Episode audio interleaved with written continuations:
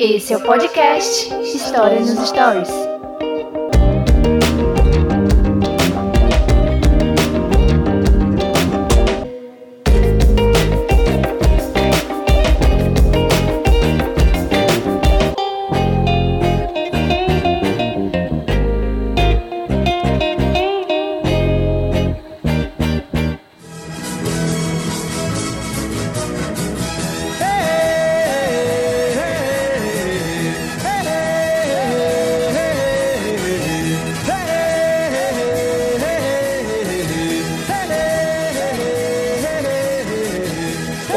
Sou o professor Daniel René e esse é o podcast História nos Stories. Estou com um convidado aqui, mais do que especial, tá? Eu estou aqui com o Lucas Orquiza. O Lucas, ele é também uma, uma dessas gratas surpresas que eu tive. Vou datar aqui o podcast durante esse período de pandemia, a gente está aqui no finalzinho de julho.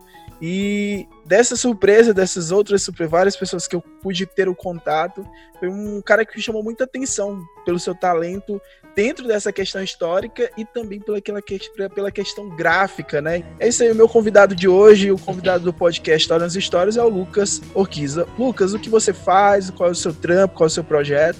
Fala um pouco aí pra galera aí. Então, bom, primeiramente, obrigado pelo carinho. Fiquei super, fiquei super animado pelos elogios, né? E o meu nome é, é realidade, cara, isso é. Lucas Orquiza.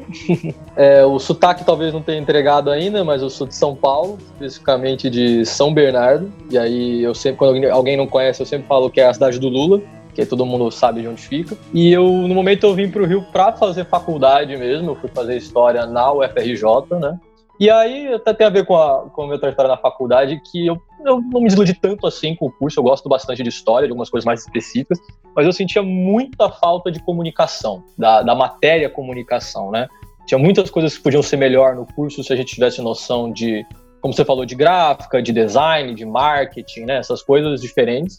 E aí eu fui atrás, por mim mesmo, fui pesquisar, fui fazer alguma coisa assim.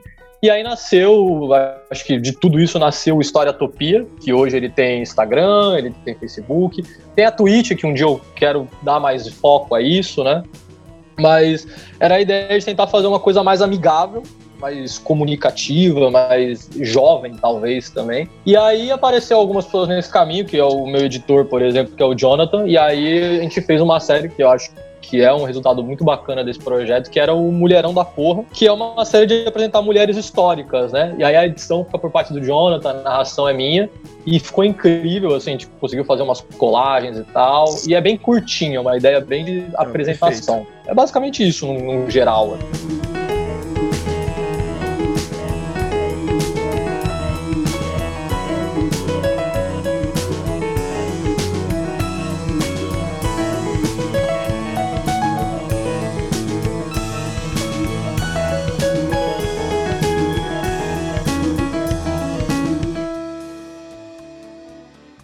Tema de hoje é um tema muito especial, é um tema que quando eu, eu trouxe aqui para o Lucas, a gente estava conversando, é, eu, eu tive esse, essa ideia desse tema assim, de trabalhar o tropicalismo, né, apresentando para vocês, foi justamente porque eu, eu, eu vi essa ideia, sabe, de você trocar essa, essa ideia cultural. É, eu sou daqui de Teresina, do Piauí, para a gente aqui, a gente tem é, um semideus aqui. A gente tem, tipo, uma, um herói que, assim, pra gente aqui da história, que é o Torquato Neto, uhum. que é um cara muito importante para o tropicalismo. E ele é uma figura, uma figura que demonstra o quanto que esse movimento ele foi importante para a cultura do Brasil naquele momento de, de opressão, naquele momento onde havia toda uma, uma pressão da ditadura militar, toda uma perseguição da ditadura, da ditadura militar. E a música, junto com a, todas as outras áreas do tropicalismo, é, demonstravam que o Brasil ainda é, estava respirando, que ainda existia algum tipo de resistência.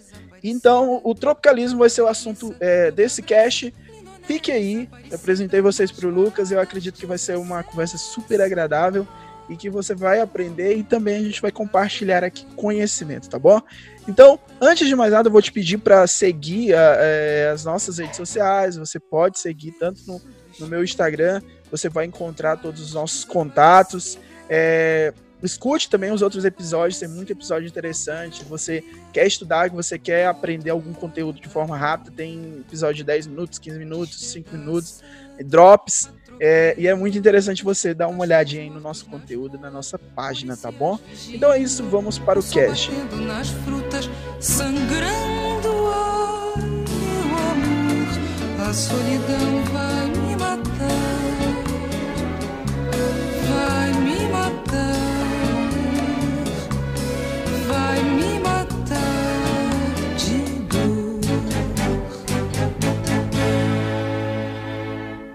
tropicalismo, por que, que, isso me chama muita atenção, Lucas? Assim, tropicalismo, ele, para mim, eu tava pensando, pô, é, foi um movimento de ruptura na, na cultura brasileira. Então, assim, é, por que, que existe essa ruptura? Por que, que a gente utiliza esse termo de ruptura?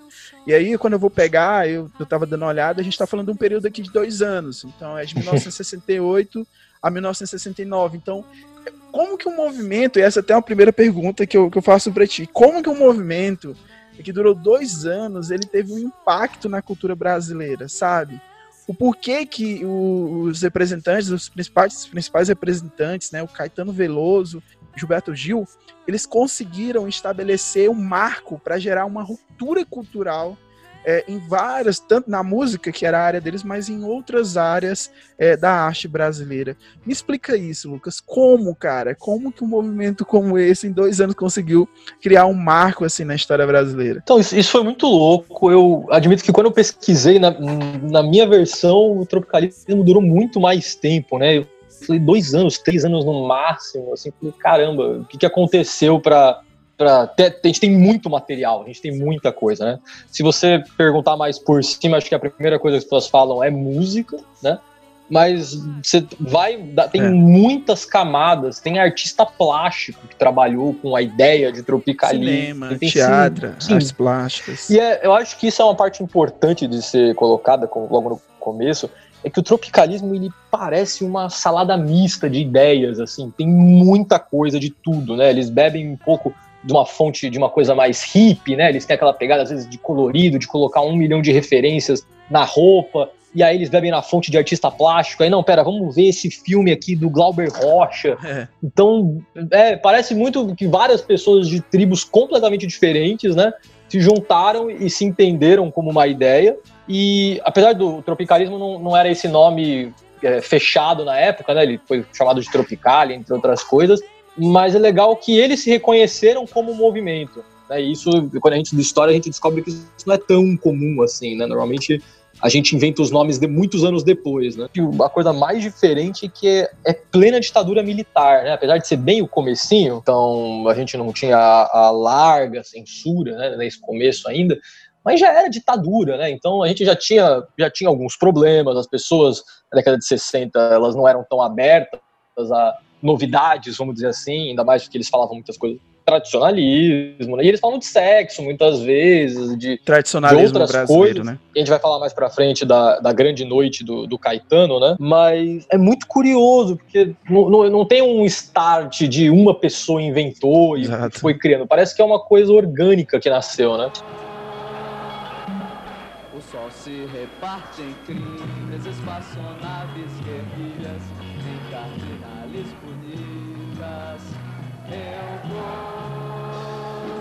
eu, eu percebo muito com, com o que acontece com a juventude, entendeu? Tipo, eu acho que é um. Eu, eu tô com 31 anos de idade. E ah, quantos anos você tem, eu... Lucas? Você não é que tão Não, relaxa, eu tenho 24. Mas aí não tem muita diferença, é quase a mesma geração. É, e, e, mas é porque o que eu quero falar nessa questão da idade, que eu lembro quando eu estava entrando na universidade, a, a minha necessidade era em produzir. Então eu queria ser Sim. relevante, relevante, mas sabe, deixar a minha marca criativa. Então eu atingia na questão da música. Aqui em Teresina, na, isso foi em 2008, 2009, assim, eu, eu produzi muito. Então eu, tipo, eu tinha banda, eu produzia curta-metragem, eu fiz durante a, a, o meu período de formação da história, eu estudei curta, eh, curta-metragem, estudei cinema, é, produzi um curta-metragem, depois eu repasso para você esse curta para que você possa. O que me identifica, o que fazia com que eu pudesse produzir é porque eu queria entender que eu queria deixar uma marca, sabe? Eu queria ser ser produtiva, aquela ideia que está na minha cabeça, que ela ache, uhum. que ela pudesse de alguma forma, aquela mensagem pudesse atingir pessoas e que pudesse gerar essa arte, pudesse tocar essas pessoas. E o que me chama atenção, que o tropicalismo ele se base, ele, ele tem um, um lance muito com, com o concretismo, né, naquele período. E a arte concreta do concretismo, ele acredita na questão que você tem que ser co-participante dessa arte. Sim. Então, o, você tem que estar ali inserido. A arte antes do concretismo no Brasil era uma arte que deixava um pouco distante o espectador do artista. Então o artista ele ia lá, faz, criava sua, fazia sua obra, sua criação, tinha sua exposição, mas só que o indivíduo ele acabava não sendo co-participante dessa produção. E aí até o nome Tropicália surge é, da, de uma obra do artista Hélio Oiticica. E o Hélio ele vai ser um ponto de ligação entre esses elementos e uhum. os seus uhum. participantes. Então, Gil, Caetano, Tom Zé, é, o Torquato Neto.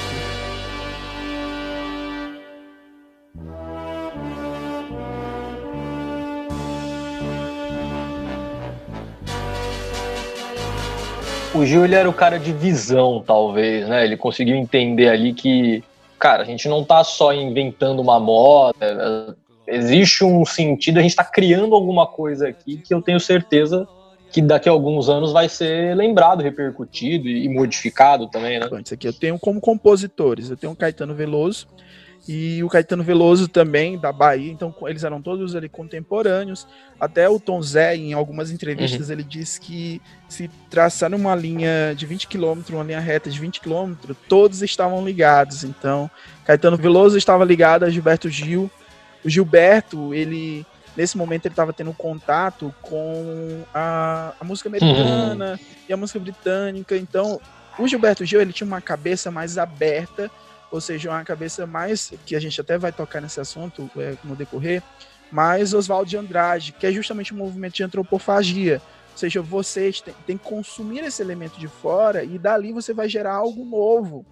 E por que, que eu, eu falo logo, já traço isso aqui, só para a gente criar um contexto histórico? Porque aqui a gente está falando de 68 e 69, tá? Então, é, ditadura militar começa em 64, mas de 64 até 68, essa ditadura ainda estava se operando. A, a, o Brasil pensava que aquilo seria só um período. A ideia era que seria transitório. E isso não era a primeira uhum. vez, porque se a gente for pegar em República, é, os militares deram golpes. A gente vai pegar em vários momentos com Getúlio Vargas, os Isso. militares deram um golpe e a ideia era justamente fazer um momento de transição.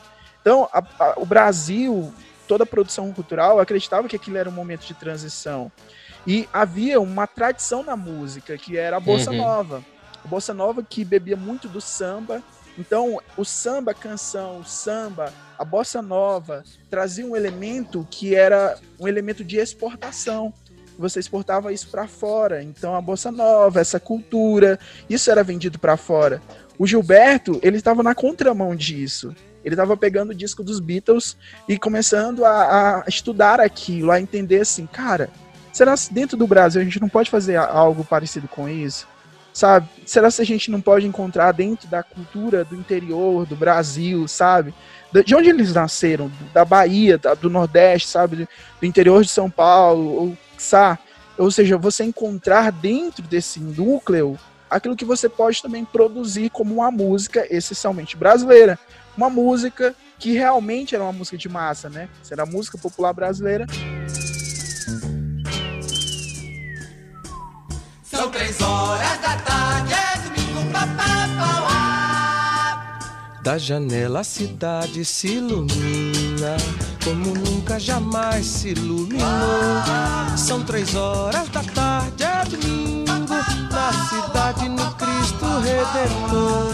É, é domingo no trole que passa, é domingo na moça e na praça. É domingo, é domingo, meu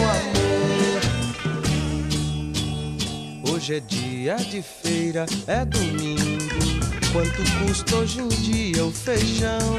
São três horas da tarde, é domingo Tem Ipanema e no meu coração É, é domingo no Vietnã. É. Na Austrália e Itapuã.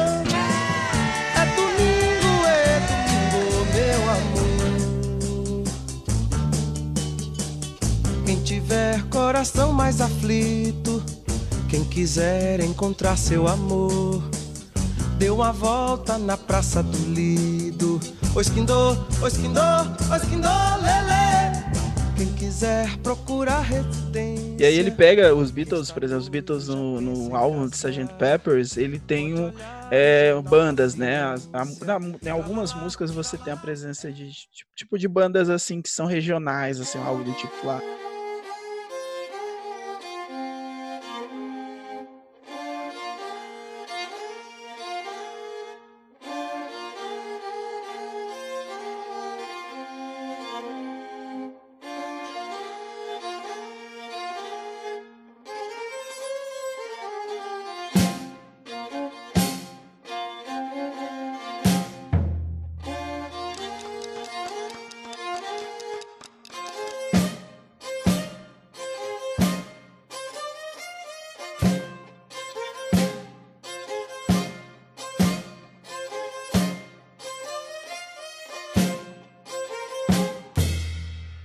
A banda de pífano do, é, de Caruaru, que ele dizia que ali era o, os Beatles do Brasil, né? Ele, ele olhou que na, na música do Nordeste para fazer essa conexão.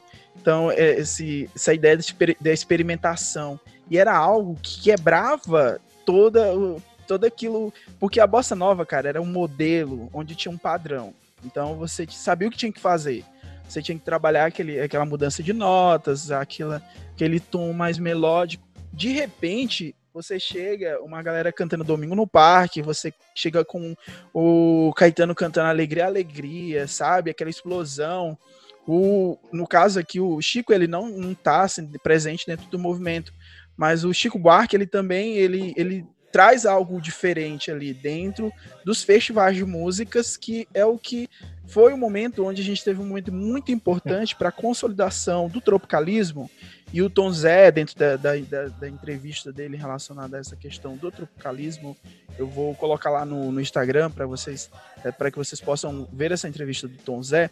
Ele disse que o momento mais importante, onde o nascedouro do tropicalismo foi com os festivais de música popular brasileira, que eram promovidos pela TV Record.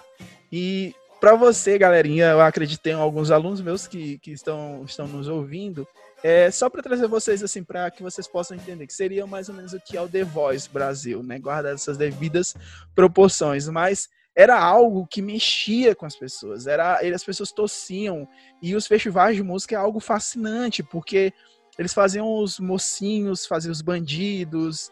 Tem um documentário, esse documentário ele foi já tema do Enem também, que é Uma Noite em 67, que mostra como aconteciam esses festivais e como algo que era comercial, porque se vendia músicas ali, se apresentavam cantores, teve um impacto importante na história é, do Brasil e na história da música naquele momento. É algo que vai ser um divisor de águas é a partir de agora a música ela vai seguir a bossa nova, vai seguir o samba. Esse é o elemento de identidade do Brasil. E se a gente colocar uma guitarra, sabe? O que o, o Caetano Veloso ele trouxe foi assim, cara, e se a gente colocar uma guitarra? E se eu convidar o Beach Boys, que é uma banda argentina, uma banda de rock, e eu coloco no meio de uma música, e aí, o que, que isso vai provocar? E se o Gilberto Gil chama os Mutantes, e aí eles fazem a apresentação deles no festival, o que isso vai chocar? Que informação isso vai transmitir? É essa que eu acho interessante. Os festivais de músicas de música popular brasileira foi algo que que sacudiu, cara, essa essa elite, né, essa, essa música brasileira desse período. E é interessante que quando a gente fala festival, né, eu acho que na cabeça das pessoas vem alguma coisa como Lollapalooza ou Rock in Rio, né, sempre umas coisas que é uma coisa gigantesca, né, e é uma coisa muito difundida para fora do país também, né? E era justamente isso. É, por que, que eu acho que você tinha comentado mesmo isso? Porque a gente não, não vira para dentro, né? O festival. E era uma coisa de, de experimentação, né? Ele, eu acho que o Caetano ele pensava muito no e se, né? E se eu colocar uma roupa mega colorida e rebolar ao invés de só cantar, né? E se eu chamar bandas que provavelmente ninguém naquela cena ia conhecer, mas eu quero chamar essas bandas que têm um estilo completamente diferente para ver o que acontece, né? Então era um, quase um laboratório cultural onde eles tinham essa liberdade para tentar e ao mesmo tempo era comercial, né? Que a gente acha que são coisas que não, não se misturam tanto, né? E vendia todos os ingressos. Então foi uma ascensão muito rápida, ficou muito famoso, né? Apesar de alguns problemas que eles tiveram, que a gente vai falar um pouquinho mais para frente, mas a, a mídia, apesar de não aceitar bem o que ele fazia, ele ficou muito famoso, eles tiveram muita voz ali, justamente pelo que as pessoas entendiam que era um pouco de maluquice deles, né? É, chocar, porque a gente ali naquele contexto, chocar. É, naquele contexto histórico, a esquerda, ela tava assim, um movimento de esquerda no Brasil, ele tava meio que em frangalhos. Por quê? É, a gente está passando sobre um período no Brasil que a ditadura militar ela começa a endurecer cada vez mais a sua forma de atuação e a esquerda ainda estava com a uhum. cabeça muito voltada para esse elemento cultural essencialmente brasileiro. E o que o, o Gilberto Gil e o Caetano Veloso ele tentava propor para aquela cultura brasileira naquele momento era justamente esse contato com o externo, né?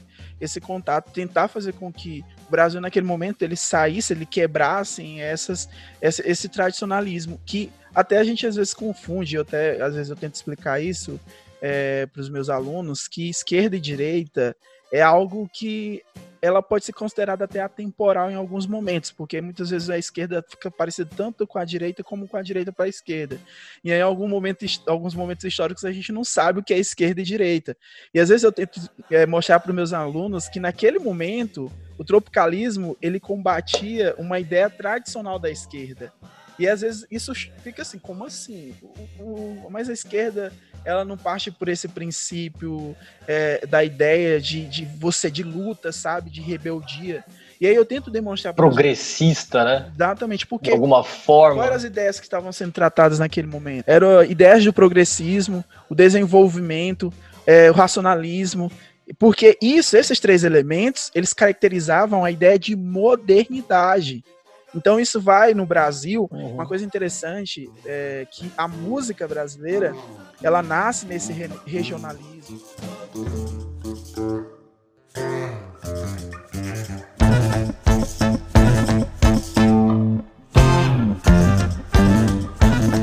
É muito curioso para a gente ainda hoje, para os alunos, né? tentar imaginar uma esquerda de alguma forma conservadora, né? Que a gente acha hoje em dia que são coisas que não andam juntas, né?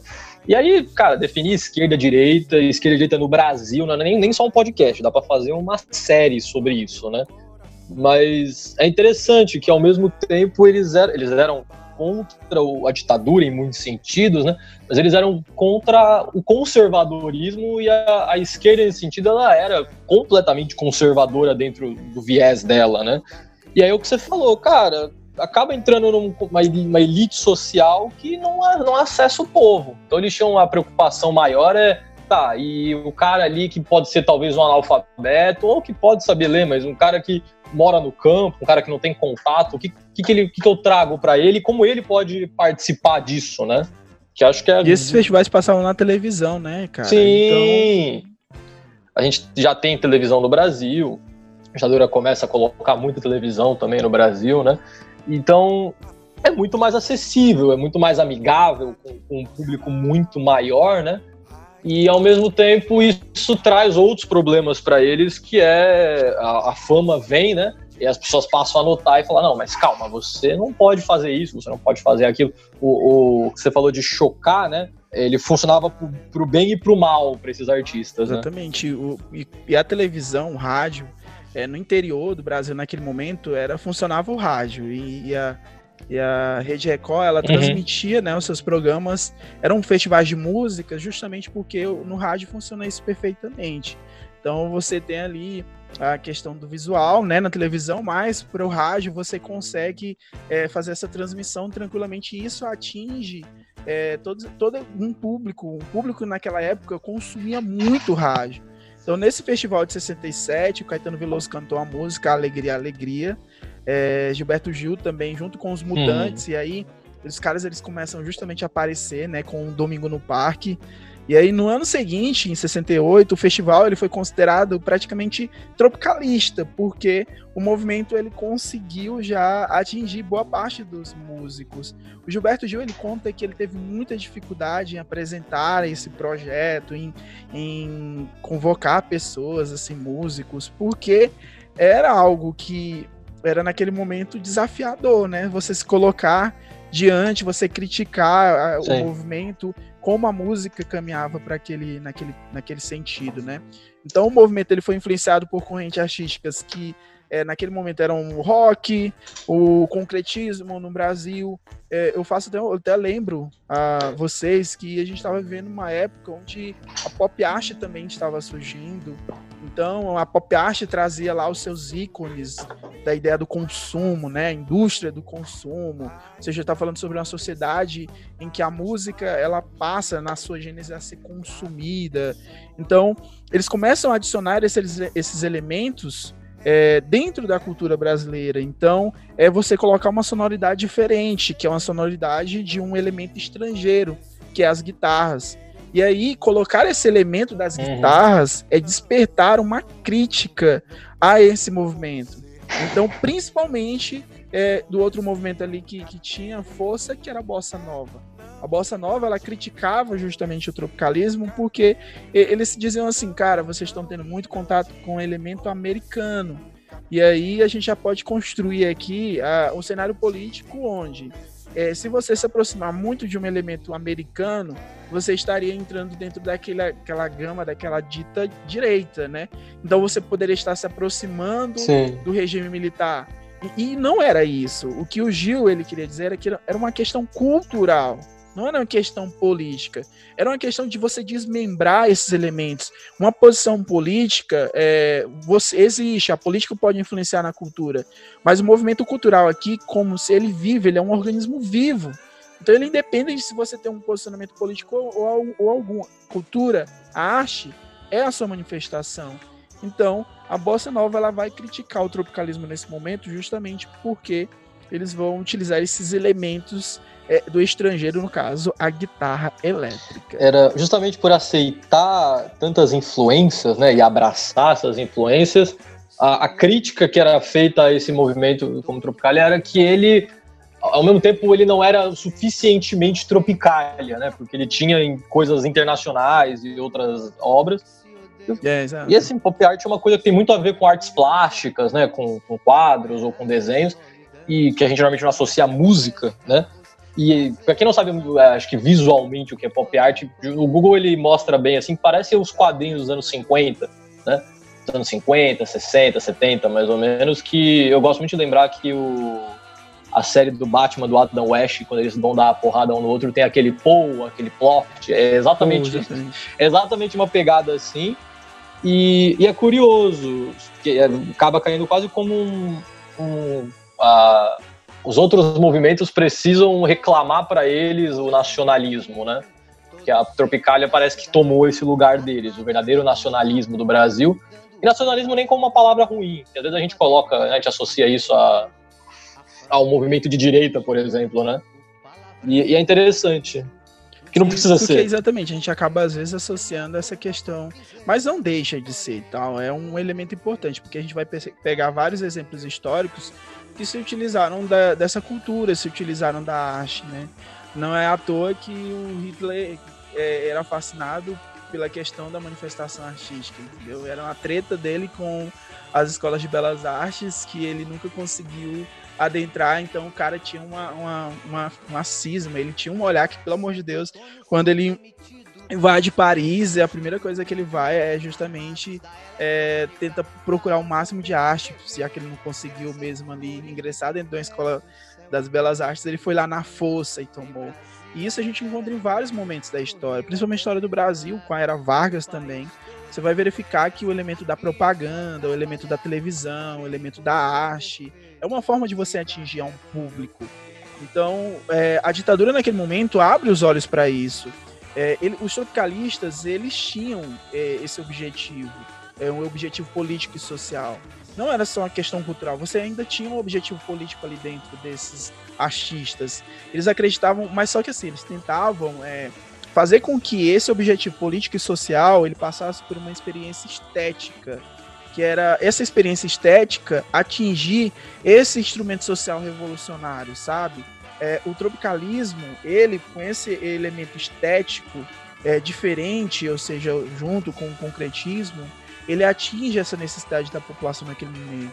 O cinema marginal do Glauber Rocha, onde é, a figura nordestina ela começa a ser, ser exposta, quando a gente consegue, começa a perceber que esses Brasis que você estava falando, Lucas, ele é, ele existe.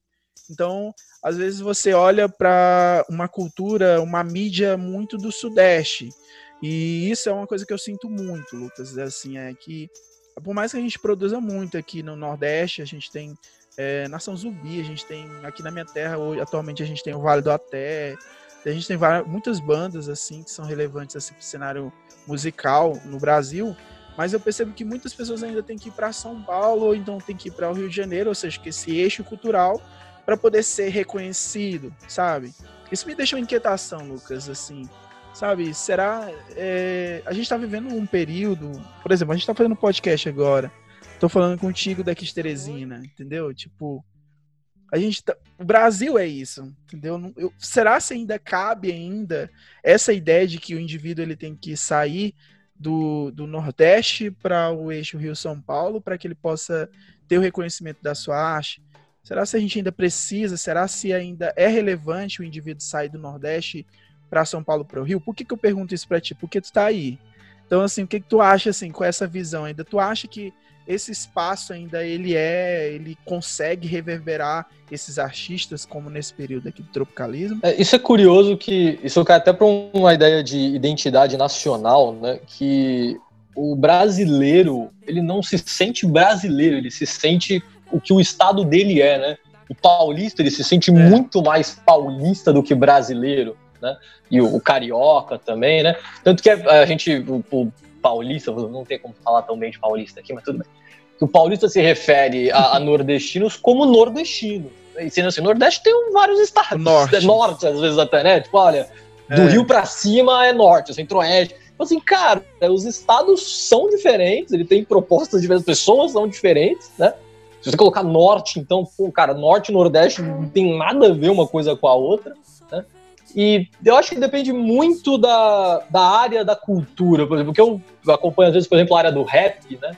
Eu sinto que, o, que a galera do norte e do nordeste eles têm feito muito mais coisa e, e firmado assim, cara, eu sou do nordeste, eu não preciso fazer rap paulista, fazer rap carioca, né? Existe uma cena de rap no Nordeste. Já outras é, áreas da cultura, parece que a gente não conseguiu criar tanto. Na assim, existe um mercado, mas ah, eu sinto que São Paulo não dá o devido valor, ou finge não dar, e o Rio muitas vezes também. Cinema, a gente tem vários expoentes importantes, como a gente falou agora, música, né?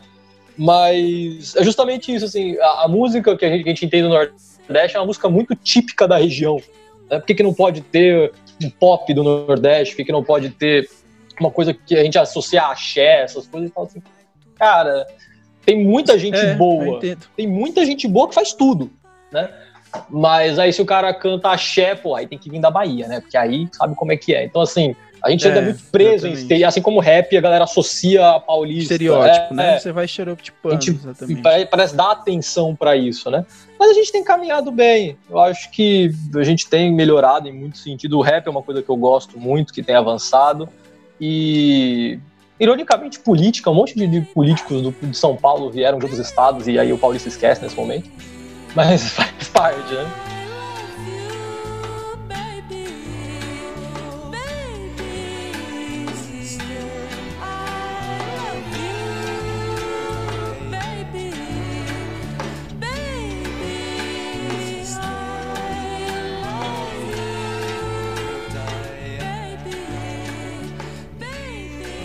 Bom, e aí lá para 68, né, a gente tem um, que eu acho que a gente pode dizer que foi um grande evento, né, numa, uma noite de 68, que um desses festivais é, a gente teve na boate Sucata, no Rio de Janeiro, e eu me dei o trabalho de procurar, eu não achei onde fica esse lugar, diz que fica na Tijuca, que aí eu queria aproveitar para fazer um, alguma coisa depois da quarentena, mas eu não encontrei onde fica. Se alguém achar aí um dia me mande, por favor. Mas foi uma noite que o Caetano se apresentou. Fica, fica Lucas, desculpe te ah. Fica como um dever de casa, né? Fica é. um dever, um dever de casa da galera que tá ouvindo, passar essas referências aí pra gente. Fica aí como desafio dever de casa. Se alguém descobrir é. o endereço. Eu imagino que deve ter fechado, mas não tem problema. Se é, alguém com certeza. um prédio, me é, diz prédio. onde é que eu vou, eu tiro foto. Eu deixo o desafio aqui. Eu vou e tiro foto e mando para todo mundo que eu fui lá, que eu queria muito saber onde fica. Mas aconteceu é, uma noite de shows, né? E o Caetano se apresentou. Tem várias coisas né, nessa noite que eu, analisando, a gente não sabe se deu certo ou deu errado, né? Depende do, do ponto de vista. Mas o Caetano foi se apresentar e tem fotos dessa noite, né? Se apresentava com uma roupa muito palhafatosa, muito de. parece bem um movimento hippie, né? E ele chocou as pessoas com o jeito dele de dançar, o jeito dele de cantar, a música, né? E aí que veio em sequência foi um show de vaias e arremessaram coisa nele no, e no Gil. Então é legal porque a gente pode até dividir em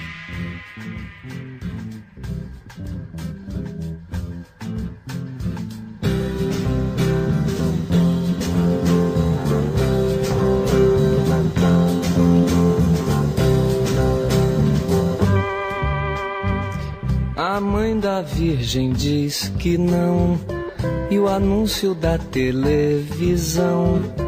E estava escrito no portão. E o maestro ergueu o dedo e além da porta ao porteiro sim. E eu digo não. E eu digo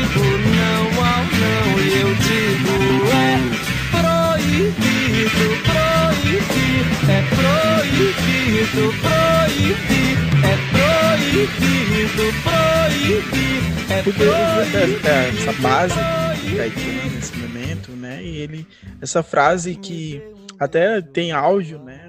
Tem áudio sobre esse período que ele, você diz, ele diz assim: vocês não estão entendendo nada, nada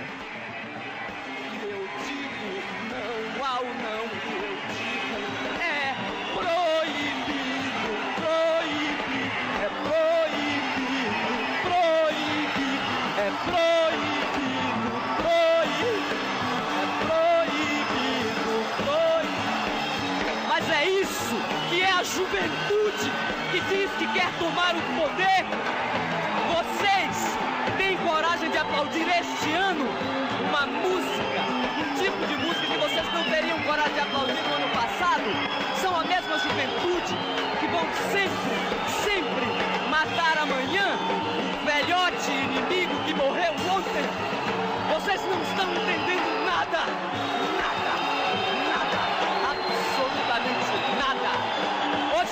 Fernando Pessoa. Eu hoje vim dizer aqui que teve coragem de assumir a estrutura de festival. É tão. É, vocês não entendendo nada, resume tantas coisas, né? É curioso, é muito simples, é uma frase curta, né? Ele mais para frente ele fala também que juventude é essa, né? Aonde vocês querem chegar. E eu acho é, muito interessante fazer uma comparação com hoje, né? Que o que a gente mais escuta hoje é que, ah, eu adorava aquele cara, mas aí ele começou a colocar política na arte dele, aí eu parei de gostar. E eles falam assim, cara, mas, mas sempre foi política, entendeu?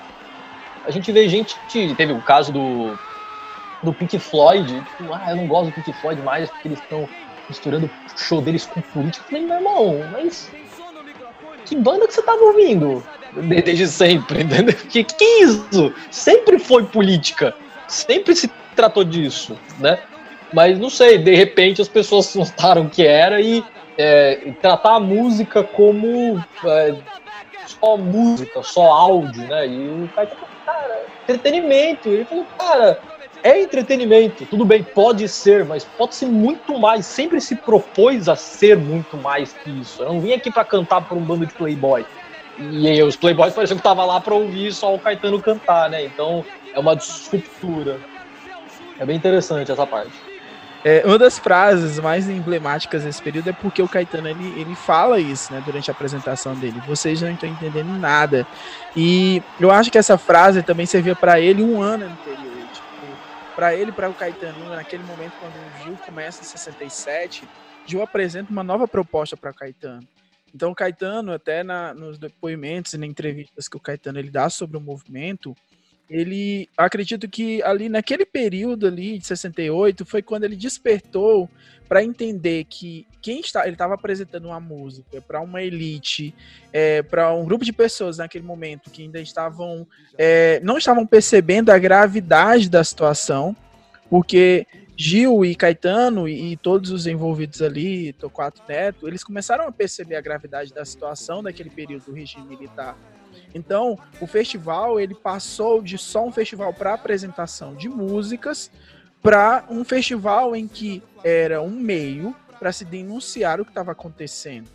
Então, Gil Caetano, nesse momento, quando ele diz isso, ele diz: vocês, cara, vocês não estão entendendo nada.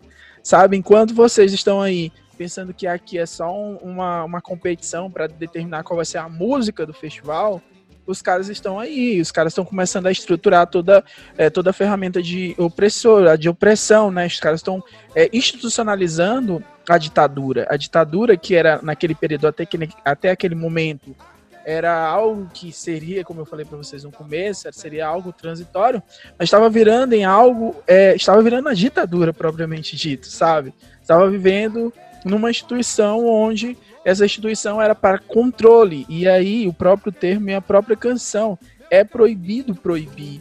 É um grito de alerta, mas ao mesmo tempo um grito de medo, né? Que a Bahia já me deu compasso, quem sabe de mim sou eu. Aquele abraço pra você que me esqueceu. Aquele abraço, alô Rio de Janeiro.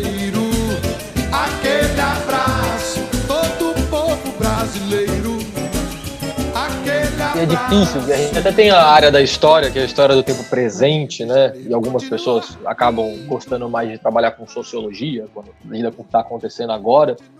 Só que é muito difícil, porque é tudo muito novo, né? Você, é, esse próprio programa aqui, se você pensar, cara, 20 anos atrás, 10 anos atrás, talvez, né?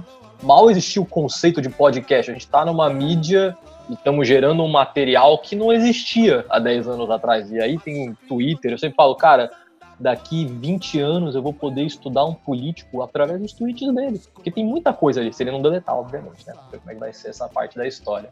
O, o volume de material histórico nunca foi tão grande, né? Todo mundo gera história. Isso é eu diria que é desafiador, mas é, é, muito empolgante como historiador, saber que daqui 20 anos, a gente, daqui 10 anos, né, e hoje a gente tenta analisar esse volume e a gente não sabe o que está acontecendo. Né? A gente tenta analisar, a gente tenta interpretar, mas é muita coisa, então isso é bem bacana.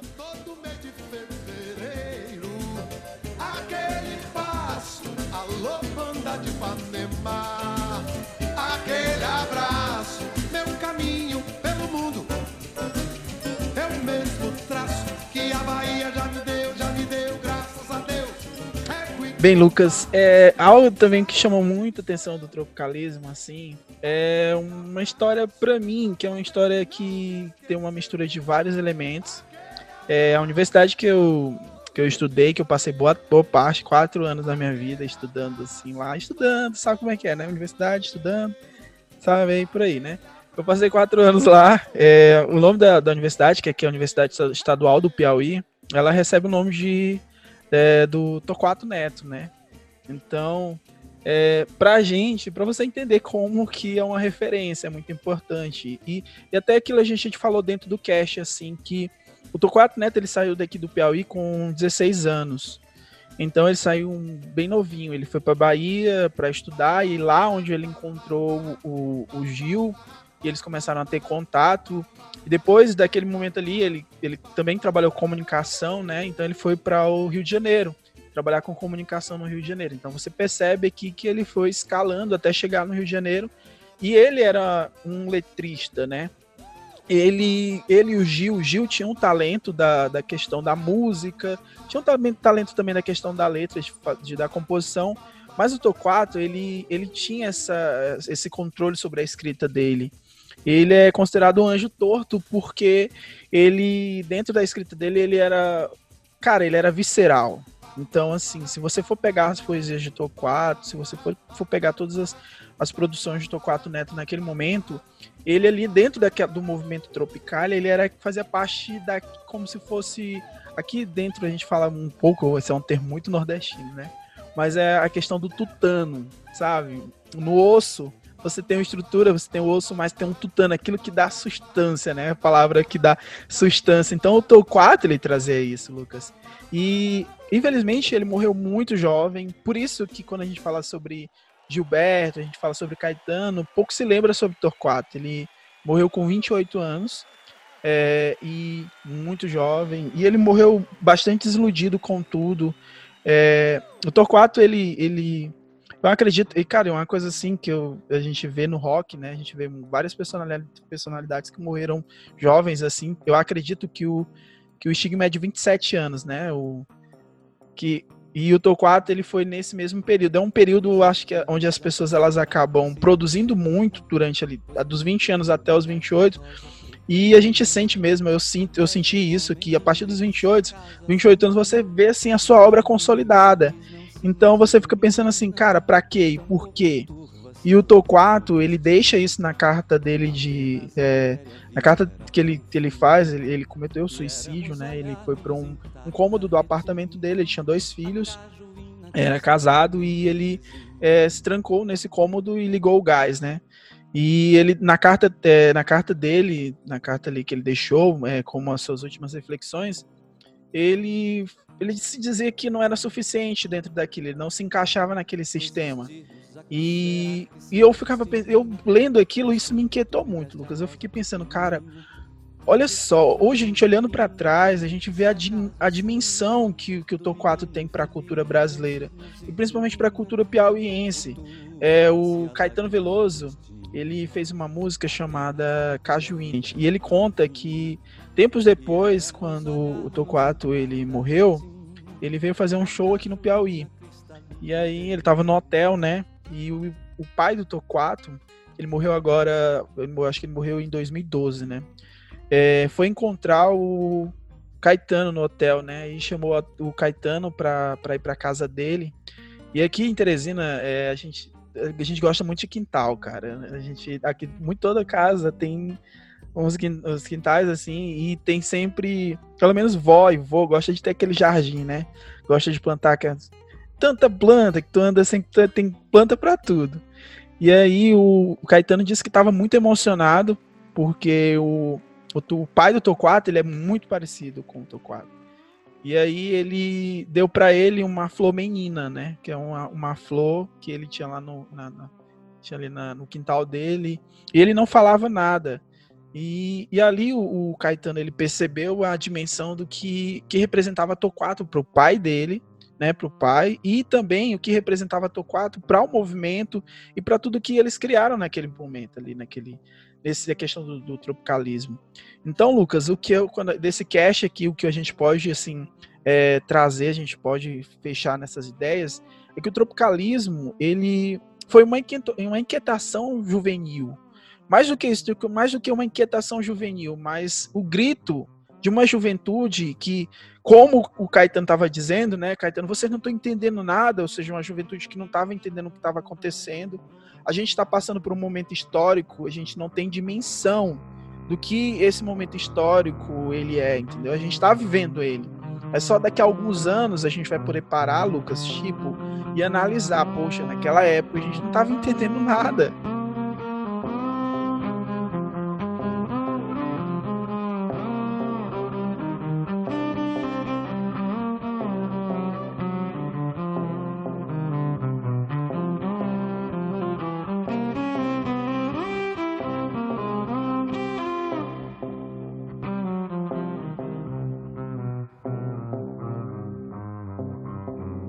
Então, eu tenho uma indicação e é uma curiosidade, né?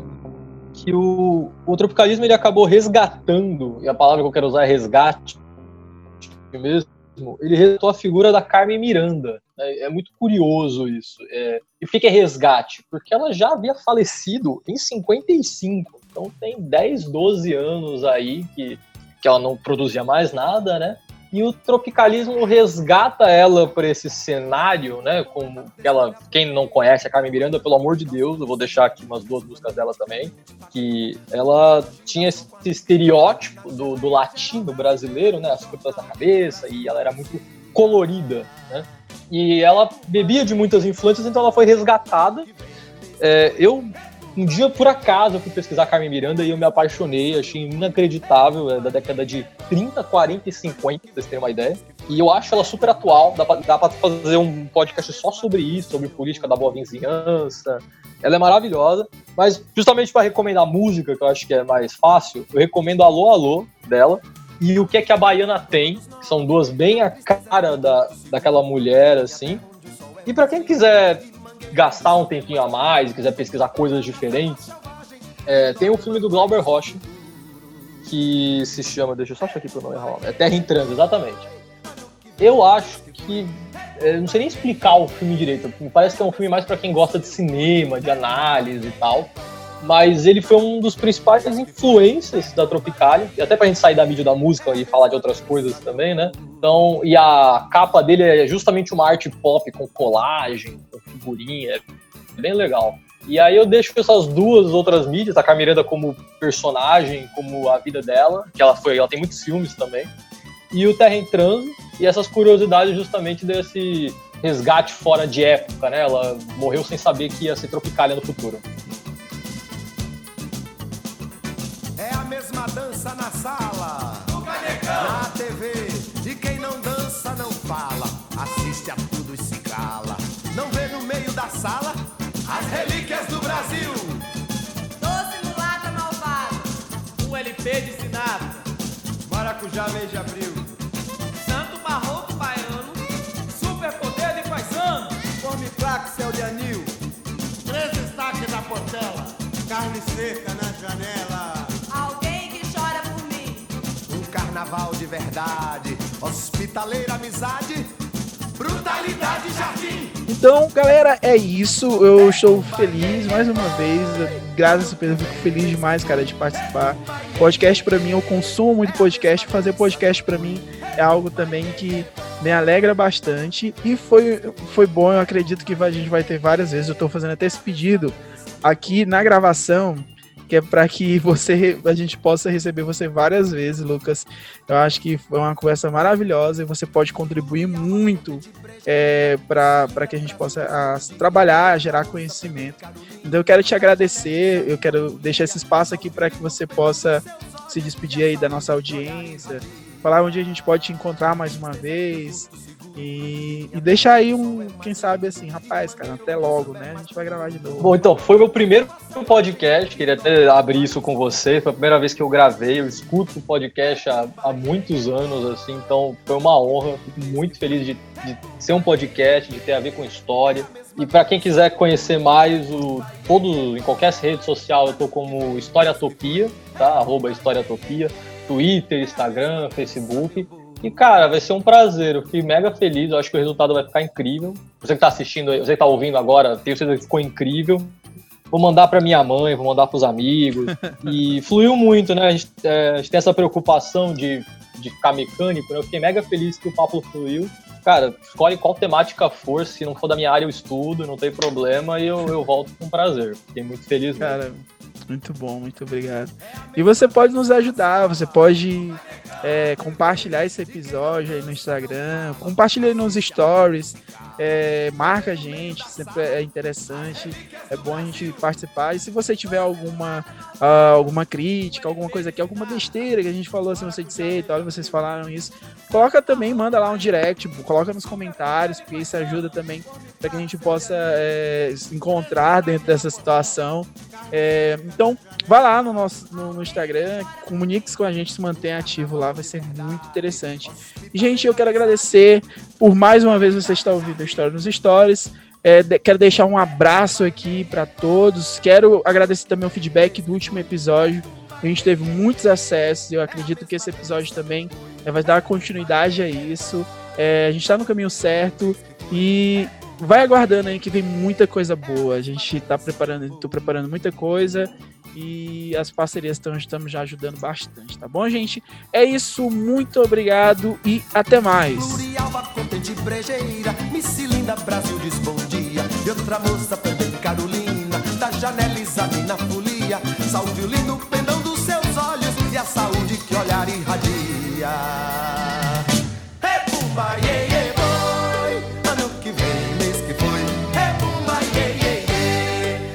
mesma dança, meu boi.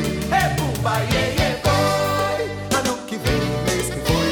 É bumba, iê, iê, iê, é a mesma dança, meu boi.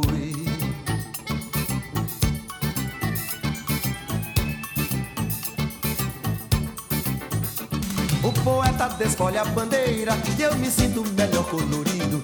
Pego um jato, viajo, arrebento com o roteiro do sexto sentido. Voz do morro, pilão de concreto,